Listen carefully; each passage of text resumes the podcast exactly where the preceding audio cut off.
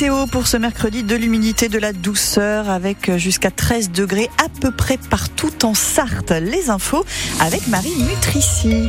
Un maire mayennais a une idée originale pour contrer le bruit de la LGV. L'initiative risque fort d'intéresser les riverains sartois de la ligne de train à grande vitesse entre Le Mans et Rennes, car l'édile de la Cropte, à quelques kilomètres seulement d'Auvers-le-Hamon, veut en lieu et place des murs anti-bruit planter deux mini-forêts. Reste à financer le projet qui représente tout de même plusieurs dizaines de milliers d'euros.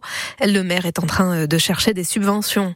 Une maison a brûlé cette nuit à Saint-Jean-d'Assé, c'est entre Le Mans et Beaumont-sur-Sarthe. Les parents et leurs deux enfants, incommodés par les fumées, ont été transportés à l'hôpital du Mans. Quatre mois, jour pour jour, après les attaques terroristes perpétrées par le Hamas en Israël, hommage national aux victimes françaises ce matin à partir de 11h45. La cérémonie organisée aux Invalides à Paris sera présidée par Emmanuel Macron. Comment recréer la confiance entre les citoyens et les médias?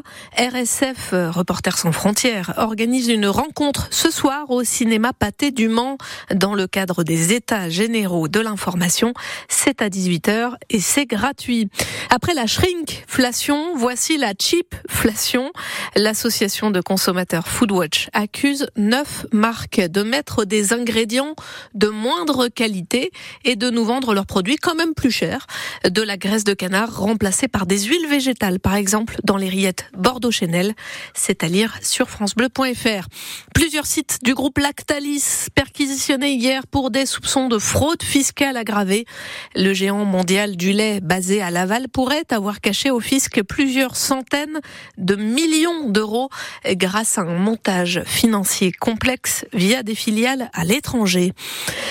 L'actrice Judith Godrèche a déposé plainte contre Benoît Jacot, le réalisateur avec qui elle a eu une relation lorsqu'elle n'avait que 14 ans et lui 25 ans de plus. Cela faisait plusieurs semaines qu'elle témoignait de l'emprise qu'il a eue sur elle. Désormais, elle franchit une nouvelle étape en saisissant la justice pour viol avec violence sur mineur de moins de 15 ans. Selon le journal Le Monde, la comédienne a été auditionnée hier. Benoît Jacot, lui, nie les accusations et assure qu'il s'agissait d'une relation amoureuse. Rennes, premier club qualifié pour les quarts de finale de la Coupe de France de football. Les Bretons en Ligue 1 ont écrasé Sochaux en National 6-1 suite de la compétition ce soir avec notamment PSG Brest à 21h10 sur France 3. 350 petits écoliers du Mans face aux grands très grands basketteurs du MSB. Des élèves étaient invités à découvrir le métier de sportif professionnel à Antares hier, après des séances d'initiation au basket dans leurs établissements. Reportage en photo sur francebleu.fr.